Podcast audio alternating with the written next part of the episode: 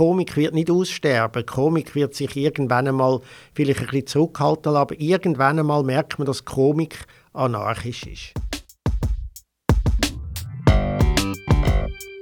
Dialogplatz. Der Platz für den Dialog. Das ist der Podcast vom Lamput.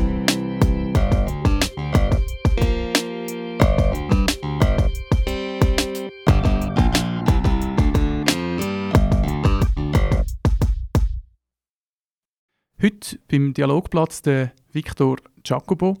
Hallo. Hoi, Victor, Hey. schön bist du da. Zusammen. Mein Name ist Jonas Gabrieli, neben mir ist Nina Töni. Ähm, du bist Satiriker, Filmemacher, Podcaster, Autor. Du bist im Verwaltungsrat von einem Verlag. Du bist Verwaltungsratspräsident von der Casino Theater AG und du bist auch noch im Tierschutz aktiv. Also du hast ganz viele Rollen. Herzlich willkommen, du, schön, dass du da bist. Gern. Du bist ja bald 70. Wirst Anfangs Ja, Februar musst jetzt 70. mit dem anfangen. das ist jetzt einfach ein ganz unfairen Anfang, muss ich sagen. Das ist ein schlechter, schlechter Beginn. du? behaupten ja alle, ich werde in diesem Jahr 40. Excuse, Und dann lachen alle so saufrech, wie ihr zwei jetzt. Aber äh, du bist ja in Oberwinterthur aufgewachsen. Bist, wohnst immer noch in Winterthur. Ähm, ja, äh, hast du denn so Mühe mit dem Alter, wenn du das gerade ansprichst? Nein, habe ich nicht. Nein, ich mache natürlich Jokes darüber, das ist klar, weil es ist jetzt ein bisschen das Thema geworden in diesem Jahr. Weil äh, alle, wo, wenn ihr in den Medien arbeitet, äh, kommen dann drauf und sagen, ah, der ist 70, ja, dann machen wir vielleicht ein Interview oder so. Und nein, es ist kein großes Thema. Ich weiß ja, wie alt das ich bin und es ist eine wahnsinnige Leistung, äh, wenn man es schafft bis dahin. Das allein langt ja noch nicht, oder? Aber äh, es ist auch etwas Spannendes, wenn man zum Beispiel ein bisschen zurückschaut und denkt, wenn man sich immer fühlt, in welchem Alter das man gerade ist. Und dann so ein bisschen zurückschaut und äh, so ein bisschen ja, zum Teil konsterniert ist und denkst, das hat man früher alles noch können, das geht jetzt nicht mehr so. Und zwar nicht einmal nur aus, äh, aus physischen Gründen oder so oder aus äh, körperlichen Gründen, sondern einfach, weil man denkt, das ist jetzt eigentlich nicht angebracht. Vielleicht. Also, zum also Beispiel, so ein bisschen aus ich, ich habe ja immer noch gern- Gründen, oder ja, was? ich habe gern, ich habe eigentlich Mode immer gern gehabt, Trends und so Zeug. Ich habe aber rechtzeitig gewusst, bis spätestens mit 30, dass du nicht mehr jeden Scheiß kannst mitmachen, weil du sonst einfach äh, zum Double machst, oder? Hast du Und ein Beispiel? äh, ja, äh, also Modesachen zum Beispiel, oder? wo mir gefallen, wie das äh, junge Leute haben, und zwar, also Frauen wie Männer und so, aber ich würde das jetzt nie, ich käme nie auf die Idee, das selber anzulegen. Aber du hast natürlich den Vorteil gehabt, dass du die Figuren gehabt hast, wo du dich auch immer hast können verkleiden Ja, Schon, äh, wobei die sind nicht unbedingt äh, gerade aktuell einmal gewesen, oder was Kleidung anbelangt, sondern das sind meistens irgendwie aus einer Nische vom Figurenkabinett raus ist dann dort die Garderobe diktiert worden. Ja, also der Harry Hasler hat es dann noch aus den 70er Jahren irgendwie Ja. Kostüm gehabt, oder? Der ist dann äh, schon Ende 70er Jahre wahrscheinlich ziemlich vorbei gewesen. Mhm. Wäre er. Ja, genau, aber er hat Ja. überlebt. Und Er hat überlebt, genau, genau. genau. Jetzt hast du gesagt, das Alter, wo man sich fühlt. Wie alt fühlst denn du dich? Also ich habe mich immer so alt gefühlt, wenn ich bin. Mhm. Also jetzt der 70 Ja, dann. ja, das ist so gewisse Sachen, wenn, wenn, man mich, wenn man sich selber im Spiegel anschaut, denkt man, ähm, wer ist jetzt das? Ist das, gell, das ist irgendeiner von, irgend aus dem Bekanntenkreis von deinen Eltern? Und dann denkst du, äh, nein, das bist du. Und dann äh, nimmst du das zur Kenntnis und dann ist wieder gut. Akzeptierst es. Aber wenn du dann deinen 70. Geburtstag, Geburtstag hast, machst du da ein grosses Fest. Bist du jemand, der Geburtstag feiert, oder? Nein, eigentlich nicht. Ich bin nicht so gut im Feiern von so eigenen Sachen, auch nicht von so traditionellen Sachen, weder Weihnachten noch 1. August noch Ostern. Okay. Und auch die eigenen Geburtstag. Also wenn sich das ergibt, im Kollegenkreis oder im Freundeskreis, äh, okay. Und das Mal wird es ein bisschen anders sein, noch, weil äh, das Fernsehen macht ja äh, Sendung zu meinem Genau. 70. Geburtstag. Das heißt, ich mache die. Aber das Fernsehen ist auf mich zugekommen. Und äh, das ist am 6. Februar wird die gesendet, am einem Sonntagabend, eigentlich unseren traditionellen Termin von Jacobo Müller. Ist denn das live oder ist das... Das ist, äh, das will ich da nicht sagen. Es sieht aus wie live. ist jetzt fast ein Primär gewesen. Es sieht aus wie live. Nein, ist es nicht. Wir machen das Screening am Tag vorher und dann habe ich gefunden, da schlage ich jetzt gerade zwei Flüge mit einem Kopf. Und das machen wir im Casinotheater, ja. zeigen dort den Beitrag und es ist dann gleichzeitig ein Fest im grossen Festsaal. Also ein Fest, einfach essen, trinken und ganz viele Leute, die sich gegenseitig kennen mhm. und mich auch kennen und sehr locker. Genau, ja, ich wollte mal noch ein bisschen zurückdrehen, das Rad von der Zeit. Du hast erwähnt, bist in Oberwinter aufgewachsen, hast mal Schriftsetzer gelernt und vorher, äh, bevor wir da aufgenommen haben, haben wir es kurz davon gehabt, dass du auch beim Landbot ja zu tun hast. Du hast äh, Theaterkritiker geschrieben. Ähm, wie war das? Gewesen? Wie bist du ja, also ich, als Freie natürlich, mhm. nicht als äh, mhm. Job oder so. Ich weiß auch gar nicht, wie ich dazugekommen bin. Die haben mich einfach mal angefragt. Das war wahrscheinlich auch die Zeit, gewesen, wo ich da meine ersten Gruppen gegründet habe. Stutzi Cadenti. Mhm was so eine Wintertour-Gruppe war. Und das ist dann wahrscheinlich aufgefallen, dass ich möglicherweise so ein bisschen über Strassentheater und so Bescheid wüsste, was auch ein bisschen zutroffen hat weil ich habe die alle auch ein bisschen kennt, die Truppen, die so ein bisschen von der Strassenkomik hergekommen sind. Und dann während der Musikfestwoche ja, in Winterthur haben sie mich gefragt, ob ich die Einzelnen würde anschauen und etwas Kleines darüber schreiben. Das habe ich gerne gemacht mhm. und habe ich ein paar Mal gemacht dort. Und ja, geschafft habe ich nachher bei Zieglerdruck, mhm. hat das noch geheißen. Ja, genau. Und habe dort, äh, nachdem ich Schriftsetzer gelernt habe, eigentlich das einzige Mal, das ist etwa ein Jahr, mehr nicht, habe ich gejobbt auf dem Schriftsetzerberuf. Aber dort schon gewusst, dass ich eigentlich ein bisschen andere Sachen machen will, vor allem auch Bühnensachen.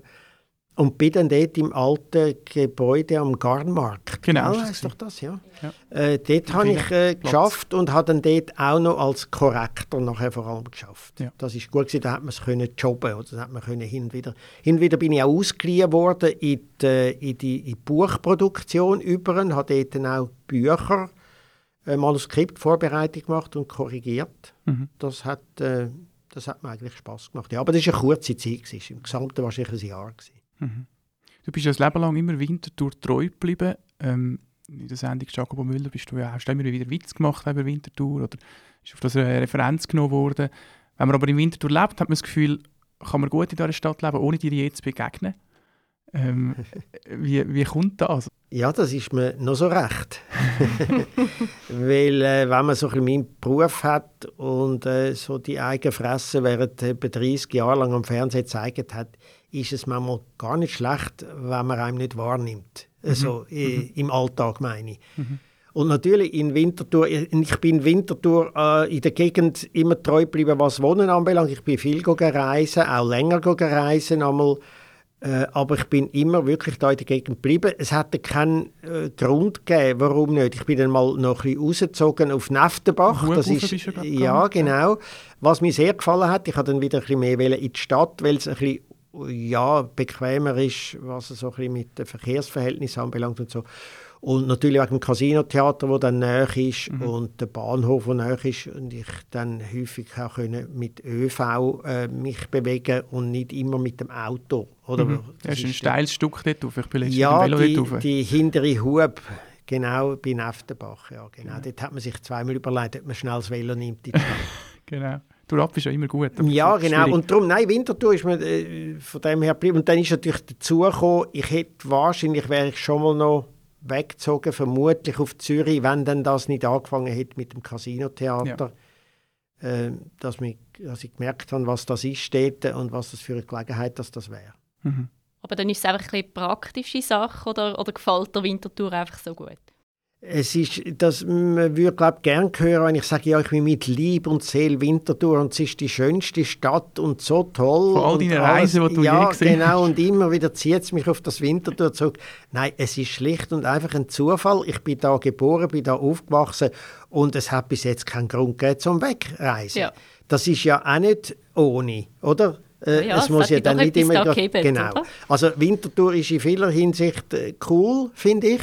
Wird auch, ist eigentlich cooler geworden in den letzten 20 Jahren, würde ich jetzt mal sagen, mit allem, was jetzt da gegangen ist. Und äh, nach wie vor ist die Stadt Zürich ein Naherholungsgebiet und äh, ja und gut verbunden ja mit ÖV. Genau. Wie war denn das Winterthur in deiner Jugend? Ja, das ist dort schon immer noch oder noch äh, so ein die gute alte Arbeiterstadt gewesen, oder? Mit, äh, mit diesen Orten, wo wir jetzt da drin sind, wo ein bisschen anders aussehen. Wir sind ja da im Lampot-Gebäude in der Lokstadt. Und es ist da noch wirklich noch Lokmotivfabrik und alles mögliche Güsserei und äh, das ist schon ein ander, etwas anderes gewesen, hat aber immer auch einen grossen kulturellen Anteil gehabt, einen klassisch bürgerlichen Kulturanteil mit den Bildergalerien, mit dem Musikkollegium, das ist glaube ich, eine gute Mischung gewesen, wo der Stadt dann geholfen hat, aus dem ganzen Arbeiterstadtgroove rauszukommen, weil es ja halt eine andere Zeit war und es die Fabriken nicht mehr so gegeben hat, oder? Mhm. Und da hat sich jetzt auch vieles ermöglicht und das sieht man jetzt auch gerade da, wo wir sind, eben in der Lokstadt und äh, es hat dann auch andere äh, kulturelle Institutionen gegeben, Fotomuseum, äh, auch das Casino-Theater gehört da dazu. Viele lässige Club- und Konzertorte, die es gibt. Äh, das hat sich echt gewandelt und zwar zum Guten.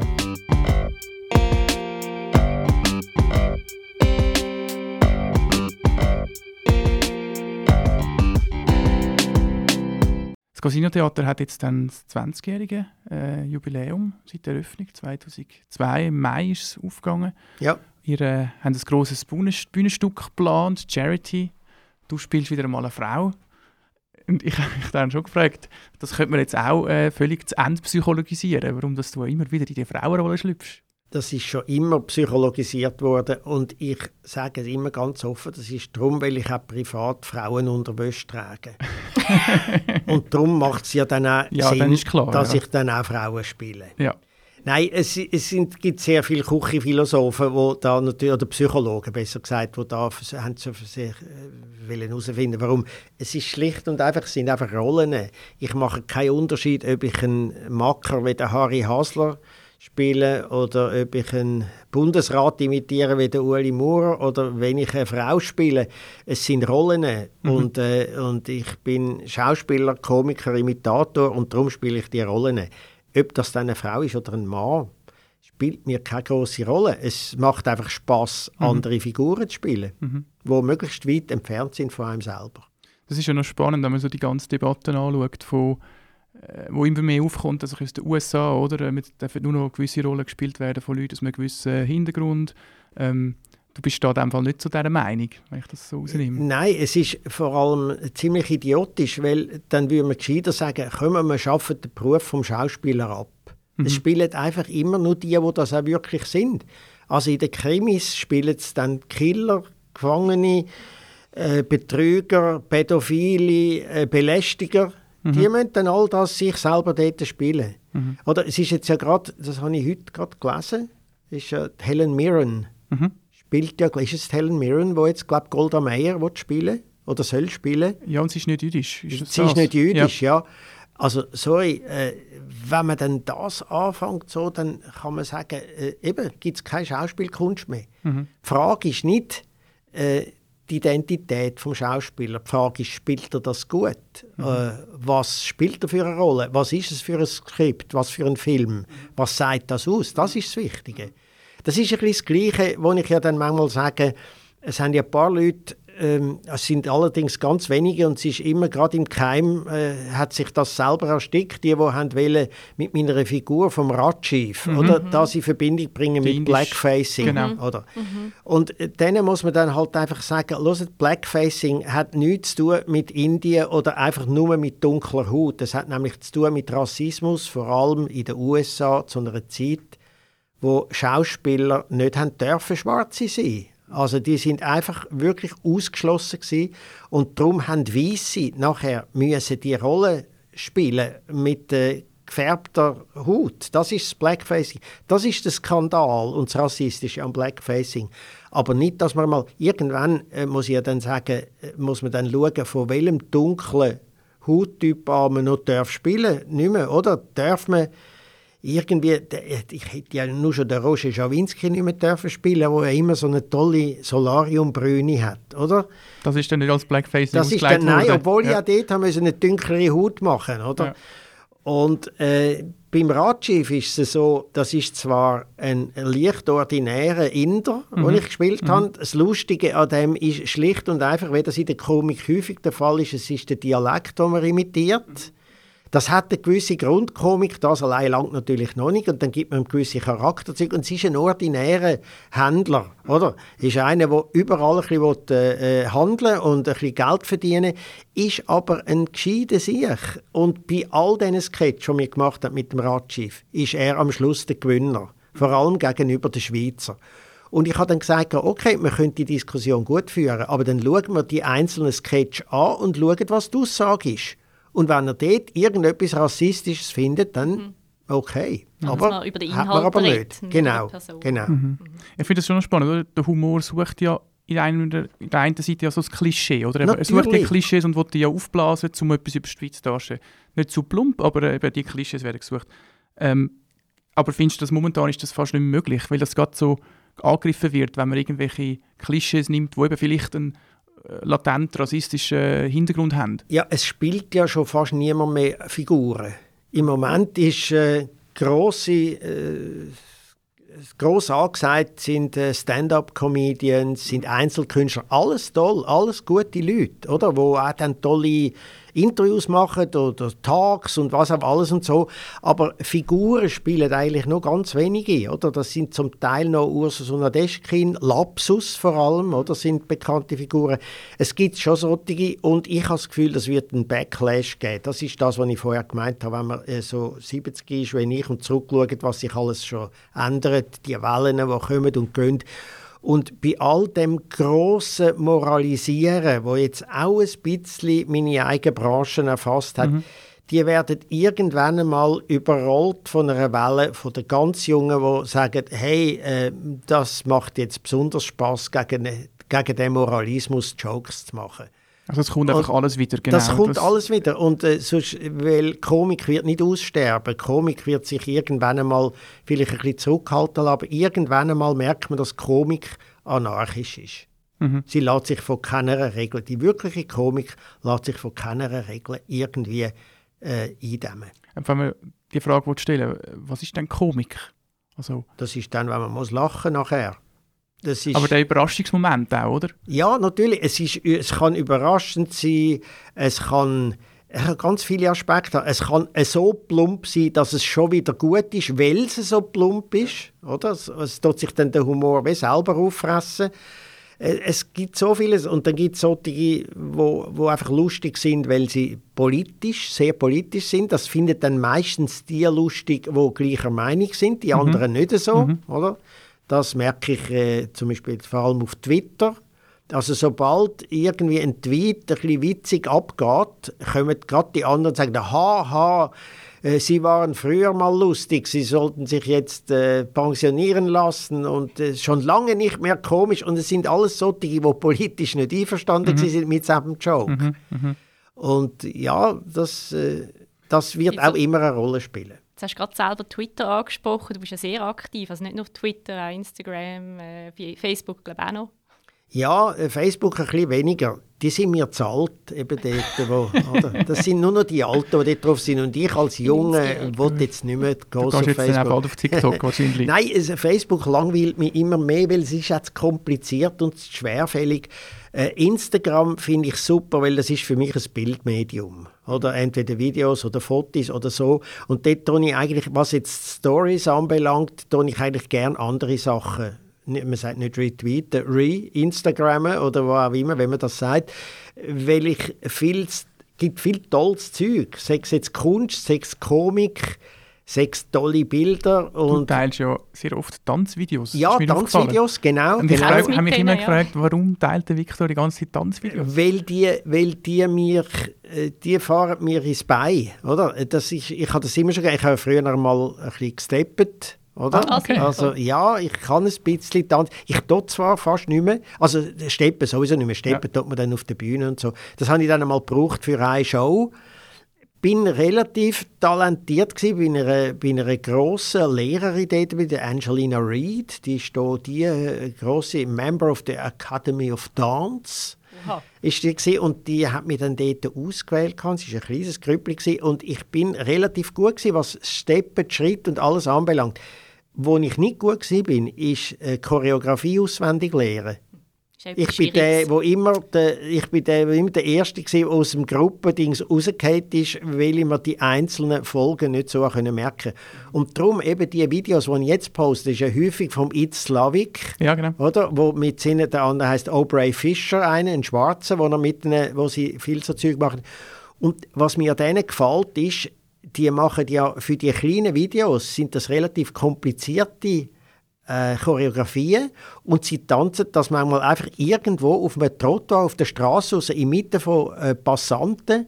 Und die Unverfrorenheit und die Freude an der Bewegung und am Tanz finde ich großartig. Das stimmt. Und, Und sie sehr poste ich- synchron, oder? Ja, passt, genau, genau. Und darum poste ich die auch immer gerne. Aber die Tanzschule, das war nicht in Winterthur. Gewesen, wenn du Nein, die war in Zürich. Gewesen, Die da. ist in Zürich. Ja. Ja. Ja, dann hättest du dann vielleicht dort auf Zürich verschlagen, wenn es dort den Durchbruch geschafft hättest. Ja, ich habe es aber gemacht für ein Stutzig Cadenti-Programm, wo Ah. ich dann zwei, drei Schritte dort machen können machen Ich bin froh, dass es von dort keine Aufnahmen mehr gibt.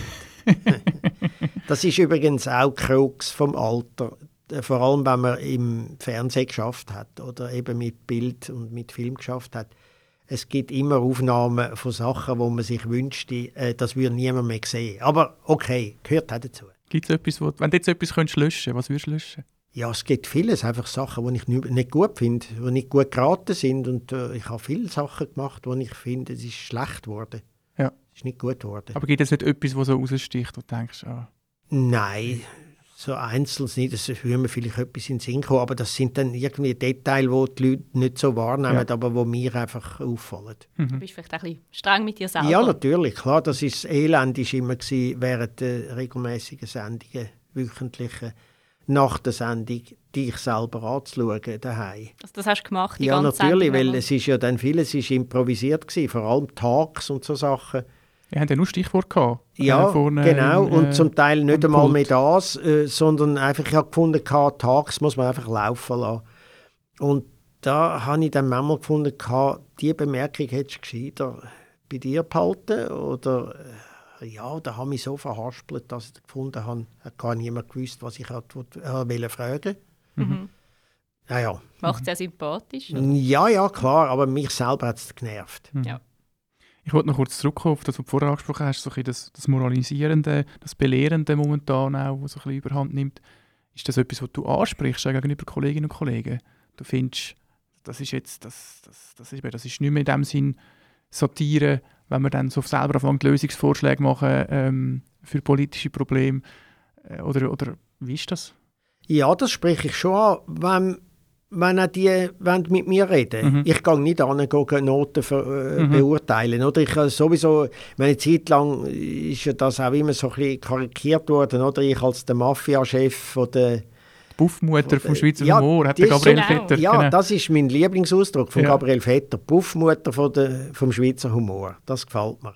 Aber eben, natürlich, ich habe da immer einen gewissen Einfluss gehabt durch die Sendung und durch das Casinotheater Mhm. und weil ich halt eben etwas gemacht habe, wo leider die heutigen nicht mehr so viel machen, vor allem nicht bei den Medien, dass sie nämlich neue, junge Talente gehen, gehen anschauen. Und das kann man nämlich. Oder bei uns im Casino Trampensau zum Beispiel heisst die Show, wo jeder kann auf die Bühne gehen und zeigen, was er kann. Man muss halt dann auch aushalten, ob er ankommt oder nicht. Und das habe ich halt immer gern gemacht und habe dann zum Teil solche, die ich entdeckt habe, äh, halt gerade in die Sendung genommen habe. Und ich habe auch die Möglichkeiten gehabt, um das zu machen und habe das immer gern gemacht. Aber ich halte mich zurück, seit ich die Sendung nicht mehr habe, äh, zum gegen offensiv sagen, was ich finde. Ich tue auch nicht in den Medien Leute beurteilen, Kolleginnen oder Kollegen. Und ich mache das nur dann, wenn sie mich fragen. Oder bei Shows, die zum Beispiel bei uns im Casinotheater sind, da redet man darüber und so. Und ähm, ich wünsche mir, die Debatte würde mehr stattfinden, dass man eben nicht irgendwie aus lauter Korrektheit immer einen guten Kollegen oder eine gute Kollegin dann gerade liked sofort, weil es eben eine gute Kollegin ist, sondern dass man hin und wieder sagt, Moment mal, da bist du jetzt einfach völlig falsch, das finde ich jetzt nicht, ich finde, da müsste man das und das machen. Also das würde ich mir ein bisschen mehr wünschen. noch, Ja. Mhm. Aber wie ist denn das, woher kommt dann so die Korrektheit oder so die eben so das Belehrende jetzt in der Satire oder in, der Comedy? Äh, das, genau kann ich das auch nicht sagen. Äh, das einzige Gemeinsame ist, dem, ist ein bisschen die Jugend.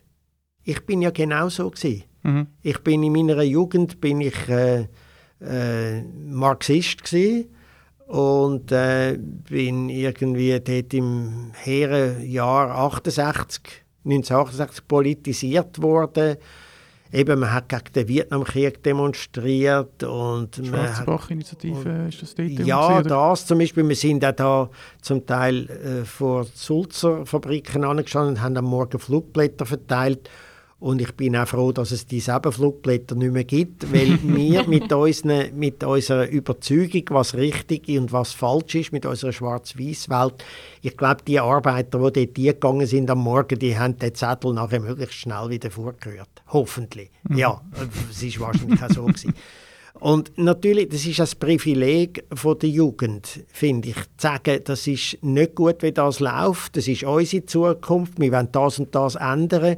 Und ich finde es toll, dass es da einen Aufschwung gegeben hat. Mhm. Nur äh, ist dann dort eben die Schwelle, wo es dann so in Moralismus überläuft, hm, die muss man selber auch immer beobachten, hm, habe ich die überschritten oder nicht und könnte es nicht eventuell sein, dass es äh, Sinn macht, den anderen Argument zuzulassen und mal sagen, hm, möglicherweise ja, müsste ich meine eigene Ansicht da ein bisschen ändern. Mhm. Aber das tönt so blöd, das tönt jetzt äh, wirklich alt, ja, oder? Das, ja, da, das töne ich jetzt weniger Aber da kannst du das Alter vorschieben als, Aber, als Grund. Ja, und ich kann allen Jungen prophezeien, das mache ich wieder als Alte, dass sie genauso werden denken, wenn sie dann mal in ja. dem Alter sind. Also es ist einfach, einfach so eine Kurskorrektur, die es immer wieder gibt von diesen Generationen. Ja, Quasi das, das was vorher gemacht worden ist und dann nachher gibt man Gegensteuer. das ist es. Es ist allerdings dann nicht immer die gesamte Generation, Klar. die einheitlich ist. Überhaupt nicht. Oder? Also was ich ja immer noch habe, und das ist, glaube ich, etwas, was einem davon abhaltet, wirklich dann ein Klischee alter zu werden,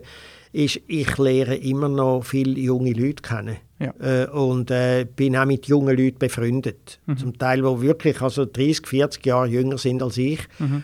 Und äh, das finde ich manchmal fast ein bisschen das Traurige am Alter, wenn ich da so ein bisschen Gleichaltrige anschaue und denke, die haben eigentlich in den letzten 20 Jahren niemand mehr neuer kennengelernt im mhm. Freundeskreis. Mhm. Ich meine nicht Beziehungen, ich mhm. meine im mhm. Freundeskreis. Und das ist irgendwann dann, da wird man glaube alt und dann verliert man die Neugier. Das ist ja mein, mein Credo immer, wenn man die Neugier verliert, wird man alt. Und es gibt halt leider schon Leute um die 30, die dort die Neugier schon verlieren. Ich würde sagen, es hängt nicht nur mit dem Alter ja, zusammen. ganz oder? genau. Das ist, fängt dann dort schon an, ältlich zu wirken. Oder? Ja. Schon mit 30 kann man das sein. Ja, ich habe es noch spannend gefunden, was du vorher noch gesagt hast, ähm, von wegen so das, das gegen, also die, die Bubble auch von der, von der Comedy-Szene, dass man sich da natürlich zusammen äh, stark verbunden ist natürlich, äh, weil man ja den gleichen Beruf oder einen ähnlichen Beruf ausübt du bist auf Twitter ja recht aktiv. Ist das auch ein Grund, dass du noch sehr aktiv bist auf Twitter dort, um eben können, noch ein bisschen mit anderen in Kontakt treten? Dass der andere kann schreiben, ja, du bist ja gar nicht lustig. Immerhin noch so Aha, in Kontakt. Nein, oder? ich bin auf Twitter bin ich eigentlich auch, weil es mir Spaß macht. Mhm. Einerseits. Und auf der anderen Seite, weil ich auch meiner Meinung kann Ausdruck geben. Und zwar satirisch, manchmal aber auch ganz ernsthaft politisch. Mhm.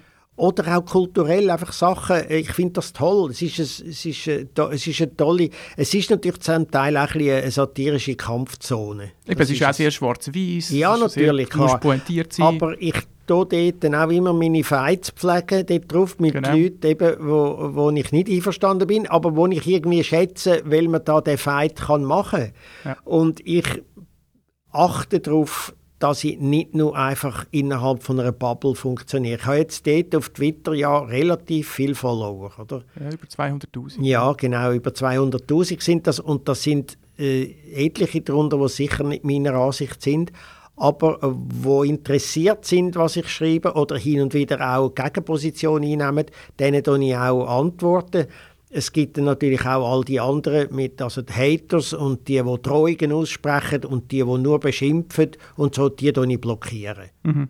Äh, aber sonst, wenn einer einfach... Äh, oder auch einer, der jetzt so, sagen wir jetzt mal seit zehn Jahren schreibt, ja, Staatskomiker äh, wird sich, lässt sich einfach mit Geld zuschütten vom Staat oder einer, der nicht gemerkt hat, dass ich erstens mal seit fünf Jahren nicht mehr beim SRF arbeite und auch dort vorher einfach ein Lohn bekommen für Arbeit. Mhm, oder? Mhm. Und notabene von einer Sendung, die eine recht hohe Quote hatte und somit auch grosse Werbeeinnahmen hatte. Also ich würde mal äh, die Rechnung anstellen, oder? ob wir dort wirklich nicht... Ähm, ja, quasi mehr Geld reingeholt haben genau, als genau. Aber das ist etwas anderes. Und dann, wenn, wenn einer das ein paar Mal schreibt, dann soll er das jetzt schreiben. Wenn ich merke, er schreibt es jedes Mal, dann blocken. Weil dann ja. finde find ich es einfach langweilig. Mhm. Oder? Also weil er nicht einsteigt auf Diskussionen? Ja, oder weil er einfach bei irgendeinem anderen Thema sagt, der typisch Staatskomik. Ich nenne mich ja selber so dort auf Twitter in der Bio rein. Staatskomiker. Ich habe gedacht, okay. Ich habe dann auch schon geantwortet und gesagt, ja, natürlich komme ich vom Staat immer wahnsinnig viel Geld über. Das sind deine Steuergelder. Äh, du weißt du weißt nur nicht, dass eigentlich das, was du einzahlst als Steuern, geht direkt auf mein Konto. Pech für dich. Das mache ich natürlich dann einfach gern, aber das nützt bei diesen Leuten sowieso, glaube wenig. Ja. Ja, und die Kritik ist natürlich momentan aufgekommen. Du hast in der Sonntagszeitung mal vor etwa eineinhalb Jahren gesagt, Satiriker sind noch nie so regierungstreu gewesen wie jetzt. Ähm, die ganze spezielle Zeit, wo wir drin sind mit Corona, würdest du jetzt einmal wünschen, dass du noch eine Sendung hättest, um über das Thema zu reden Oder bist du gerade froh, dass du sie nicht mehr hast? Äh, ich bin weder froh noch es wünschen. Ich bin es okay, dass wir hier aufgehört haben auf eigenem Wunsch und ich habe nicht eine Minute bereut, dass wir jetzt Handy, weder der Mike noch ich haben das je eine Minute bereut. Mhm. Wir machen ja andere Sachen, die ja, sind halt nicht mehr so wahnsinnig jetzt äh, so mit äh, drin, wie das Fernsehen immer ist. Äh, aber bei dem Thema Corona oder so? Ja, ja äh, natürlich das mit dem, das habe ich gemeint, natürlich sind Satiriker noch nie oder Satirikerin noch nie so regierungstreu gewesen. Das meine ich vor allem in einer Frage. Das ist ja nur eine Frage. Das ist, dass man die Massnahmen, wo jetzt in dem Covid-Schlamassel ergriffen werden, die kann man im Einzelnen kritisieren, machen wir auch. Aber es gibt ein paar Massnahmen, die halt einfach okay sind. Irgendwann mal ist ein Lockdown nötig und Impfungen sind nötig. All diese Sachen, was da die Regierung gemacht hat, haben viele Regierungen haben versagt, weil es ist für alle neu war, oder? Aber im Grundsatz habe ich die Massnahmen befürwortet. Das ist eine Frage. Es gibt ganz viele andere Fragen, wo ich alles andere und auch die anderen Kolleginnen und Kollegen nicht regierungstreu sind. Mhm, mh. Aber in dieser Frage findest du es In dieser Frage finde ich es richtig, ja. Mhm. ja. Eindeutig. Dort, dort sollte es auch keinen Scherz geben. Also, Obwohl, man kann Scherz darüber machen, aber ich mache ja auch Scherz zum Teil über Sachen, die ich äh, ernsthaft finde und hin und wieder tut ja das auch gut, oder? Mhm. So das Entlüften, ja, Entlüftungsfunktion genau, von der Satire, vom Man Humor. kokettiert ein bisschen mit der eigenen Überzeugung und es tut irgendwie gut. Sich selber und ich merke, dass das auch die Leute, wo, wo ich jetzt zu meinem Lieblingspublikum zähle, dass das denen auch gefällt. Mhm. Mhm. Ich habe vor ein paar Tagen noch ein Video gesehen von Mike Müller, wo er bei Michael Elsner in der Talkshow war. Und dann äh, ist es um dich gegangen, hat es noch Spiele gegeben. Und er hat dann so gefunden, ja, du nimmst die Krise ein bisschen sportlicher als er. Ähm, du hättest immer spannende Sitzungen, hat er dich so ein bisschen imitiert. Gehst du wirklich so locker um jetzt mit der momentanen Situation, auch in Bezug auf das Casino-Theater? Ich gehe wahrscheinlich in dieser Frage ein bisschen lockerer um als der Mike. Das hat natürlich auch einen gewissen Grund. Ich meine, der Mike ist immer noch ein paar Jahre jünger als ich. Er ist mit zwei selber produzierten Produktionen, also nicht von Staatsgeld, unterwegs. Sehr erfolgreiche und gute Soloproduktionen, wo er spielt und wo er hin und wieder halt eben nicht hat können spielen oder mhm. hat müssen verschieben. Er ist natürlich in all dem drin, wo viele Kolleginnen und Kollegen, die jünger sind als ich, eben wirklich unter der ganzen Zeit leiden und ich äh, muss das nicht mehr. Ich bin in einer privilegierten Situation. Ich müsste nicht mehr arbeiten. Oder? Mhm. Ich kann nur das machen, was ich Lust habe. Mhm. Und äh, das hat man manchmal in dem Alter, äh, wenn man ein bisschen vorher vorgesorgt hat, oder?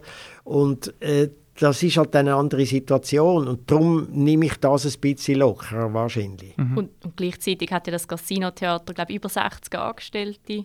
Ja. Das macht er wahrscheinlich also ja. arbeiten, oder? Ja, natürlich. Das ist das, was ich manchmal... Also das hat der Mike äh, einmal gesagt, jetzt nicht jetzt die selber Runde dort, er hat gesagt, ja eben, es, es äh, bewundere ich das manchmal, eben, mhm. dass ich immer noch so cool drauf sage, obwohl man zum Teil nicht gewusst hat, äh, kippt jetzt die Firma oder nicht. Es ist mhm. das grösste unsubventionierte Theater, ich glaube immer noch in der ganzen deutschen Schweiz. Und äh, natürlich äh, beschäftigt einem das, oder? Da bin ich allerdings nicht allein, da haben wir einfach eine tolle äh, operative Führung, also vor allem mit dem Beat Imhof, Imhof unserem äh, Geschäftsführer und mit der ganzen Geschäftsleitung. Das sind tolle Leute, die das gut führen und ein paar Sachen richtig gemacht haben schon vor der Pandemie. Also wir haben schon vor der Pandemie ein paar wirkliche Veränderungen gemacht. Der Umbau vom Restaurant zum mhm. Beispiel. Mhm. Wir haben uns intern anders organisiert. Es hat eine andere künstlerische Leitung gegeben dort. Und das sind, glaube ich, alles richtige Entscheidungen gewesen. Und ich glaube, wir haben eine Pandemieversicherung, gell? Ja, wir sind eine der wenigen gewesen, die eine Pandemieversicherung und dann gerade ein paar Monate vor der Pandemie haben wir noch die Versicherung gewechselt. Und dort die neue Versicherung hat dann gesagt, ja, das machen sie eigentlich nicht mehr. Also das ist, das ist Mobiliar, man kann das ruhig sagen. äh, und äh, die haben dann aber gesagt, aber okay, wir übernehmen ja jetzt alles von euch, das machen wir. Und dank dem Mobiliar haben wir äh, wirklich einen recht grossen Betrag bekommen als Versicherung. Das ist allerdings ein einmaliger Betrag. Ja. Das, hat dann, das würde nie lange die ganze Pandemie zu überdauern, oder? Das ist klar. Und wo ist denn das hergekommen, damals, als wir die Versicherung gemacht haben? die Pandemieversicherung. Ja. Habt ihr da besonders vorausgeschaut? Äh, ja, offenbar haben wir die eben schon immer gehabt bei der Versicherung, wo wir vorher sind. Mhm. Äh, und zwar seit Anfang, äh, das ist was, seit 20 Jahren haben wir das gehabt, wir haben es nicht einmal recht können eruieren. Das ist da gewesen, das hat man drin gehabt, weil eh niemand denkt hat, dass es jemals so eine Pandemie gibt, weder die Versicherungen noch sonst irgendjemand. Und ja, Pech gehabt, oder? Es hat dann mal eine gegeben. Äh, ja, das ist, das ist toll gewesen, aber das ist weder mein Verdienst, äh, aber es ist, es ist glaube ich, mal am, am Beat Timhoff sein Verdienst, weil er dort die Versicherung gewechselt hat und darauf bestanden hat, dass der Passus drin bleibt.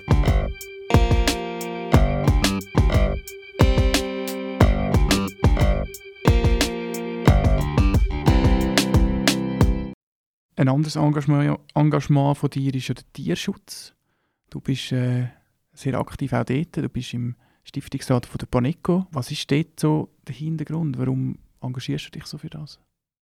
Ja, ich bin immer großer Tierfreund Mhm. Ich unterstütze auch viel so kleine Tierheime oder Tierrettungsdienst und äh, einen Gnadenhof okay. irgendwo in Thurgau unterstütze ich auch noch, wo zum Beispiel alte Milchkühe, wo man eigentlich müsste oder müsste, ja, in Anführungszeichen metzgen aber irgendwie der Bauer oder die Bäuerin findet, nein, das bringe ich nicht übers Herz und das bringen wir jetzt in den Gnadenhof und dann kann die Kuh leben, bis sie wirklich natürlich stirbt. Mhm. So Zeug finde ich toll und es rührt mich auch. Und, aber dein äh, Vater ist ja Metzger gewesen, Ja, mein Vater ist Metzger gewesen, aber großer Tierfreund. Okay, okay. Ja, ja, mein Vater ist... Äh, er hat mir ein Zeug erzählt, der hat, wo er die Lehre gemacht hat, der, der als Lehrling manchmal müssen im Döstal in so Bauernhöfe gehen, wo es einen Muni drin hat, äh, angekettet seit Jahren. Der Bauer hat sich kaum mehr daran angetraut.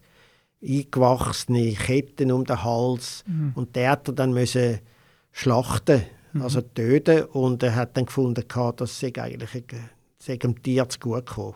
Mhm. Äh, und so, also er hat eine praktische Einstellung gehabt zu dem. Er hat auch die Katze, die ich früher noch hatte, hat er, ist er der Erste gewesen, der mit denen geschmuset hat und so.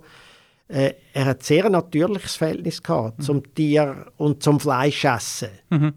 Mhm. Was ich heute eine andere Ansicht habe. Aber du bist fast Vegetarier, sagst du? Ja, fast, ja. Also. Äh, immer mehr. Ja. Ich bin im Moment wahrscheinlich, wenn man es könnte, in Prozent aufrechnen, was allerdings blöd ist, aber ich mache es trotzdem, wäre ich wahrscheinlich zwischen 95 und 100 und 99 Prozent bin ich Vegetarier. Ja. Also aus deren Überzeugung aus? Ja, aus der Überzeugung und einfach, weil es mir nicht mehr schmeckt und das kommt vielleicht, der Geschmack sind dann aus der Überzeugung raus, das weiß man nie genau, mhm. ist mir ja eigentlich auch egal. Ich habe zwischendurch schon noch gerne irgendwo ein gutes Stück Fleisch, wo ich aber weiß, woher das es kommt und dass das Tier, wie das Tier behandelt worden ist. Du bist ja auch im Initiativkomitee Komitee, weiß ich gar nicht, oder hast du dich engagiert für die Initiative gegen Massentierhaltung? Ja, genau, von der Merit Schneider. Ja, das, das unterstütze ich sehr. Wir haben Merit Schneider auch habe ich aus dem Grund auch äh, überzeugt, dass sie bei uns bei der Paneco in Beirat kommt. Mhm. Weil so ich finde das toll, wie sie das macht. Sie ist selber Veganerin und weiß aber genau, irgendwie so einen Fortschritt kann man nur machen, wenn man eben das mit den bewussten Fleischesser, wo sich Gedanken über das machen, was sie essen, man kann nur so etwas ändern. Also das heißt nicht voll mit der Moralkühle angehen, mhm, mhm, so, sondern eben eine gewisse, ähm, eine gewisse ja, eine Strategie sich zurechtlegen, ja. wenn man politisch etwas kann ändern kann. Ist denn das jetzt wie auch so ein Befreiung, weil du nicht mehr in dem Fokus bist, dass du dich jetzt auch kannst politisch engagieren oder anders Nein, das hätte ich vorher, vorher gemacht. Ja, da hat mir niemand etwas, äh, da habe ich mir nie reinreden lassen. Ich Voll Schweizer Fleisch hat ja Jacobo Müller gesponsert. Ja, ich weiß und da sind wir schwer dagegen gewesen, der Mike und ich. Ja. Und dann haben wir eine Sitzung gemacht. Das ist, glaube ich, die, die erste Sendungsmoderatorin, die eine Sitzung verlangt hat mit den Sponsoren. Ja. Sonst haben die eigentlich nichts zu sagen. Und die haben uns dann erklärt, wer dort alles eben auch drunter ist. Es sind eben auch noch irgendwie noch ein paar, es ist, es ist wie heisst die Fleischverarbeitungs nicht Fenaco, aber irgendetwas Ähnliches. Ist ja eigentlich egal. Aber das ist so, die, die, sind die grossen Fleischproduzenten sind zusammen und sind offenbar dort eben auch Bioproduzenten drin und so. Mhm. Mit dem haben sie uns dann einigermaßen können überzeugen. Aber ganz wohl ist es uns nicht gewesen. Mhm. Mhm. Vielleicht zurück auf die Initiative. Du hast gesagt, man muss auch wissen, wie man politisch etwas bewegt, aber die Initiative hat es jetzt gerade politisch sehr schwer, oder? Also im Nationalrat jetzt mal klar abgelehnt, der Ständerat wird noch darüber debattieren, aber von der Ausrichtung her wahrscheinlich auch eher äh, ablehnen. Ja, das stimmt. Wobei auch eine abgelehnte Initiative häufig schärft das Bewusstsein bei vielen Leuten nur schon durch den Abstimmungskampf mhm. und wird dann vielleicht in einem nächsten Schritt, das ist halt eben Politik, mhm. wie sie funktioniert. Oder? Schritt. Ja, äh, und ja, es ist zu hoffen, dass da etwas geht, weil sie ist ja eigentlich relativ äh, sanft, wenn man so denkt, was immer dann alles noch möglich ist, oder? Aber einfach nicht mehr die grossen Exzesse sind dort nicht mehr möglich. Und das sollte eigentlich dann wirklich durchgehen, finde ich. Aber wie gesagt, es sieht nicht so gut aus, das stimmt, da müssen wir noch viel machen und es müsste noch viel gehen. Mhm. Mhm. Es hat ja glaube ich auch eine Übergangsfrist oder, von 25 Jahren. Ja, eine relativ grosse, relativ, ja, klar, klar. Ist das auch ein eine privilegierte Sicht, nicht mehr Fleisch essen, fragt man sich manchmal. Ja, also wenn man ja denkt, dass alle, die Fleisch essen, weltweit nur einen Tag würden aufs Fleisch verzichten, was für Auswirkungen das, das hat, da gibt es ja Zahlen. Genau kann ich die jetzt da nicht sagen aus dem Stegreif. Aber da gibt es ja Zahlen, was das alles für, was, was CO2-Belastung anbelangt, äh, Weideflächen, Abholzungen von Urwäldern und so. Das hat nur schon das einen grossen Impact. Und wenn man sich könnte dazu durchringen, jetzt die ganze Menschheit, dass man einfach ein bisschen weniger Fleisch isst, hätte das schon recht viel Fortschritt.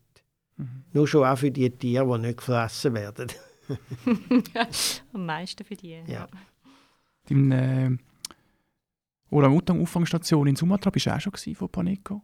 Ja, ich war schon zweimal. Bist du zweimal gewesen? Ja habe ich jetzt in diesem Jahr ein drittes Mal vor, und zwar mit einem Kameramann. Man macht einen kleinen Doc-Film fürs SRF, also ah. für Reporter. Ah, okay. Also einen kurzen Doc-Film. Ja wo man dort hingeht und einmal dann so gewisse Stellen kann zeigen auf Filmen, wo man bis jetzt noch nie groß gefilmt hat, nämlich zum Beispiel die Auswahl, Auswahl, Auswilderung, nicht Auswanderungsstation, die Auswilderungsstation von der Orang-Utan. Das ist natürlich sehr tief im Urwald inne, weil das muss ein relativ abgelegener Ort sein, wo die einzelnen Tiere ähm, freigelassen werden, aber immer wieder zurückkommen, auch Futter haben dort und dann länger nicht mehr zurückkommen und irgendwann mal ganz wegbleiben. Und das funktioniert gut, weil äh, äh, unser Ziel ist immer, bei all diesen Verletzten, vor allem jungen Tieren, die durch das Abholzen die Mutter verlieren und von uns aufgezogen werden, das Ziel ist immer die Auswilderung. Ist mhm. nie ein Zoo. Mhm. Es gibt eine kleine Art Zoo, wo wir jetzt dort werden eröffnen. Das heißt, die heißt äh, Haven oder Heaven. Ja, der ja. Orang-Utan Haven. Ähm, und das ist aber für Tiere, wo man nicht mehr kann auswildern kann, weil die, die einen sind blind oder die anderen sind äh, so beeinträchtigt, dass sie sind behindert, eigentlich, weil mhm. sie falsch gehalten worden sind, zum Teil auch in engen Käfig rein, mhm. und nicht mehr könnten überleben. Und die kommen an einen sehr schönen Ort, wo dann aber eher, wenn ein Zoo ist, also das heißt kleine Inseln, wo sie drauf leben, Wasser rundherum, weil die Orang-Utans sind wasserschüch, die gehen nie ins Wasser. und die werden dort natürlich betreut, gefüttert und es gibt dort auch äh, Möglichkeiten für Schulen, dort hinzugehen, weil äh, Paneco und vor allem Paneco Indonesia hat immer und SOCP, also die Organisationen, die wir dort unterstützen und auch gegründet haben zum Teil, wo geführt und gemanagt werden von Indonesierinnen und auch Pflegestationen, das sind alles Leute von dort, oder der grösste Teil jedenfalls. Und da haben wir auch immer die Aufgabe, äh, die Leute, den Leuten zu sagen, Hört, das ist äh, das Erbe von der Menschheit auch, oder? Weil wir haben die gleiche DNA, also 97 Prozent gleiche DNA wie die Orang-Utan. Da sind wir also sehr nah. Nur äh, die Schimpansen sind noch näher. Aber das um einen ganz kleinen Teil, irgendwie 0,055 äh, Prozent DNA näher bei uns. Also da, äh, da haben wir eben auch einen Ort dort in dem Orang-Utan-Haven, wo man kann besuchen und wo man das Verständnis für die Tiere und für die Natur dort äh, bekommen Oder auch Schulen. Hast du das jetzt angesprochen mit dem Reporter? Was hast du sonst noch für Projekte? Hast du noch Filmprojekt. Ich weiß, wir haben in einem Interview zum Ende von Jacopo Müller ähm, das angesprochen und dann hast du gesagt, ja, noch ein Mockumentary und ein, ein Spielfilm sagen in Planung. Ja, ich weiß aber nicht, also, ob die schon rausgekommen sind. Nein, also Mockumentary ist... Ist das das mit dem Verlag, das Kein und Aber? Nein, nein, Mockumentary ist äh, der große Kanton. Genau, aber das ist ja vorher gekommen. Wo, gelaufen ist. Ja, ah, du meinst nach, na, nach, na, nachher, ja. ja. Genau. Also ich, wir haben dann mal, der Domenico Blass und ich, haben nochmal auch zusammen mit äh, unserer Produzentin, der Ruth Waldburger, der Vega-Film, nochmal ein Drehbuch geschrieben, wo eine ähnliche äh, Politkomödie hätte wollen machen, wie Ernstfall in Havanna war. Mhm. Auch ein bisschen mit Ausland und so. Und das haben wir dann geschrieben und haben das eingereicht und wie das in der Schweiz ist, es gerade mal zuerst an eine Kommission in Zürich, dann eine in Bern und von beiden kommt zuerst mal ein ablehnender Bescheid, mit, und zwar begründet mit zwei oder drei mageren Sätzchen. Ja, es ist noch eher wie ein Sketch. Oder ja, es hat zu wenig starke Frauenfiguren drin. Es sind so ein bisschen die üblichen wo auch sehr korrekte Antworten von diesen Kommissionen, wo zum Teil Leute drin sitzen, die selber auch in der Branche sind und dann über Kollegen urteilen und dort habe ich dann gefunden, okay, that's it, da habe ich keine Lust. Ich lasse mir nicht von Leuten in ein Drehbuch einreden, die noch nie haben müssen einen komischen Dialog schreiben noch nie haben müssen irgendwie, ja, so etwas machen und die schwätzen dann das. Und sowohl der Domenico Blass als auch die, äh, die Ruth Walburg haben gesagt, ja weißt, das ist üblich, das müssen wir, jetzt, müssen wir, jetzt wir das ändern und dann tun wir es mhm. nochmal einreichen und dann klappt dann das. Und dann habe ich gesagt, ja vielleicht ist das üblich, aber ich tue nicht wegen ein paar Leuten, die ein mageres Sätzchen schreiben, ein Drehbuch abändern. Das mhm. mache ich jetzt einfach nicht. So eitel bin ich jetzt einfach. Du bist dir das wahrscheinlich auch nicht so gewöhnt, oder? Ich meine, bei Jacopo Müller hast du eine Carte Blanche gehabt. Ja, bei, klar. Beim Casino-Theater, ja. Ja, und äh, es hat sich gezeigt, dass das dort äh, gut rausgekommen ist, bei dort, mhm. wo ich Carte mhm. Blanche hatte. Und das hat das Fernsehen auch immer respektiert, im mhm. Übrigen, das muss man also mhm. auch sagen. Es hat dann ein paar Fights gebraucht hier beim Spätprogramm und äh, von dem Moment war das klar gewesen. Was auch gut war, ist der große Kanton. Die Mockumentary, den haben ja Ruth Walburg und ich gemeinsam finanziert. Ah, okay. Ohne ja. Bundesgeld. Jetzt gerade meine Frage, ob es auch ohne möglich ja, wäre. er ist ja dann sehr gut gelaufen eigentlich im, im Kino, ist aber ohne diesen Unterstütz Unterstützungsbeitrag sind wir gerade so knapp rausgekommen. Also wir haben keinen Verlust gemacht. Ja. Oder?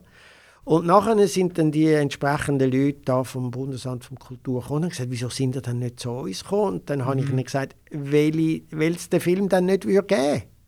Schlicht und einfach.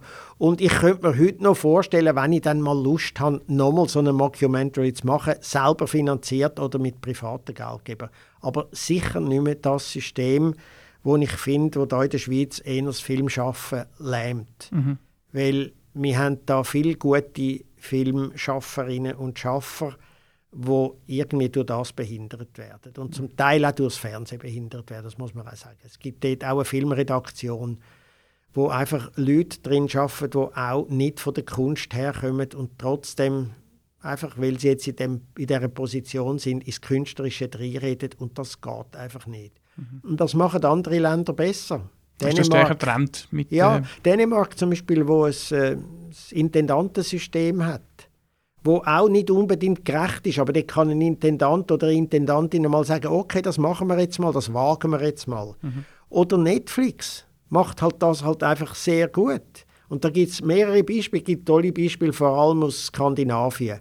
Vor allem Frauen, mhm. die dort Filme machen, die das schreiben, inszenieren, das nachher an Netflix verkaufen. Weil, wenn sie dann einmal bei Netflix sind und können arbeiten für Netflix, redet dort keiner mehr rein. Und das finde ich halt ein tolles System. Natürlich, die wollen Geld verdienen, machen sie auch, aber sie wagen auch etwas, sie riskieren dort auch etwas. Es wird nicht einfach eine Idee oder ein Projekt abnivelliert, bis es am Schluss langweilig ist. Mhm.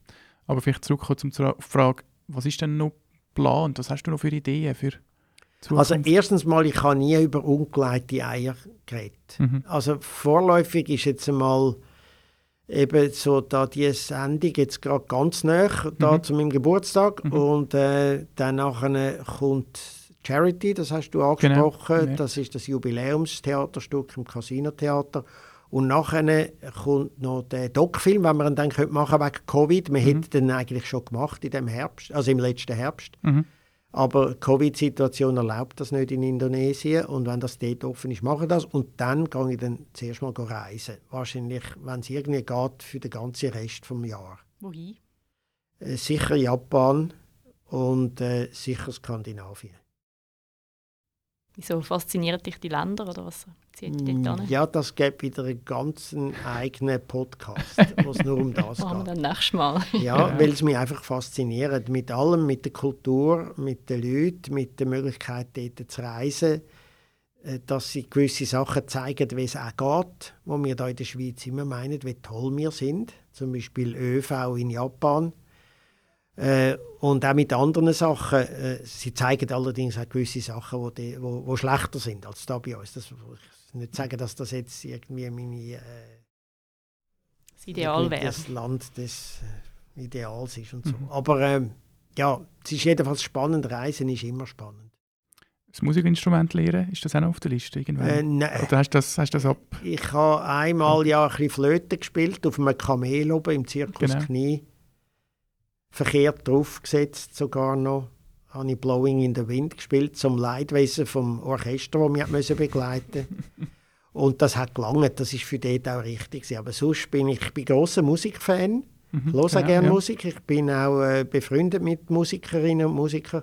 Aber äh, es ist nicht mein Ding. Obwohl ich ja mal peinlicherweise einen Hit während einem ganzen Sommer in der Hitparade gehabt, als Harry Hasler, genau. Da habe ich mich immer ein bisschen geschämt von meinen vielen Musikerfreunden, die das viel eher verdient hätten, so etwas zu haben. Das ist jetzt einfach dort ein gewisser Hype der ja, abgegangen ist. Vielleicht bei so, bei so Popsongs ist dann vielleicht stumpf, trumpf. Ja. Wenn man einfach eine einfache Botschaft hat und eine eingängige Melodie. Genau. Ja, Victor, vielen, vielen Dank, dass du da bist, dass du die Zeit genommen hast, mit uns geredet hast. Wir wünschen dir natürlich dann, jetzt noch nicht direkt, aber wenn es dann so weit ist, ganz einen guten 70. Geburtstag. Und äh, ja, wir danken uns auch bei den Zuhörerinnen und Zuhörern, dass Sie gelost haben heute in der 11. Episode mit dem Victor Jacobo. Mein Name ist Jonas Gabrieli, neben mir ist Nina Töni und wir wünschen Ihnen eine ganz gute Zeit. Bis zur nächsten Episode in zwei Wochen. Ade miteinander. Tschüss. Dialogplatz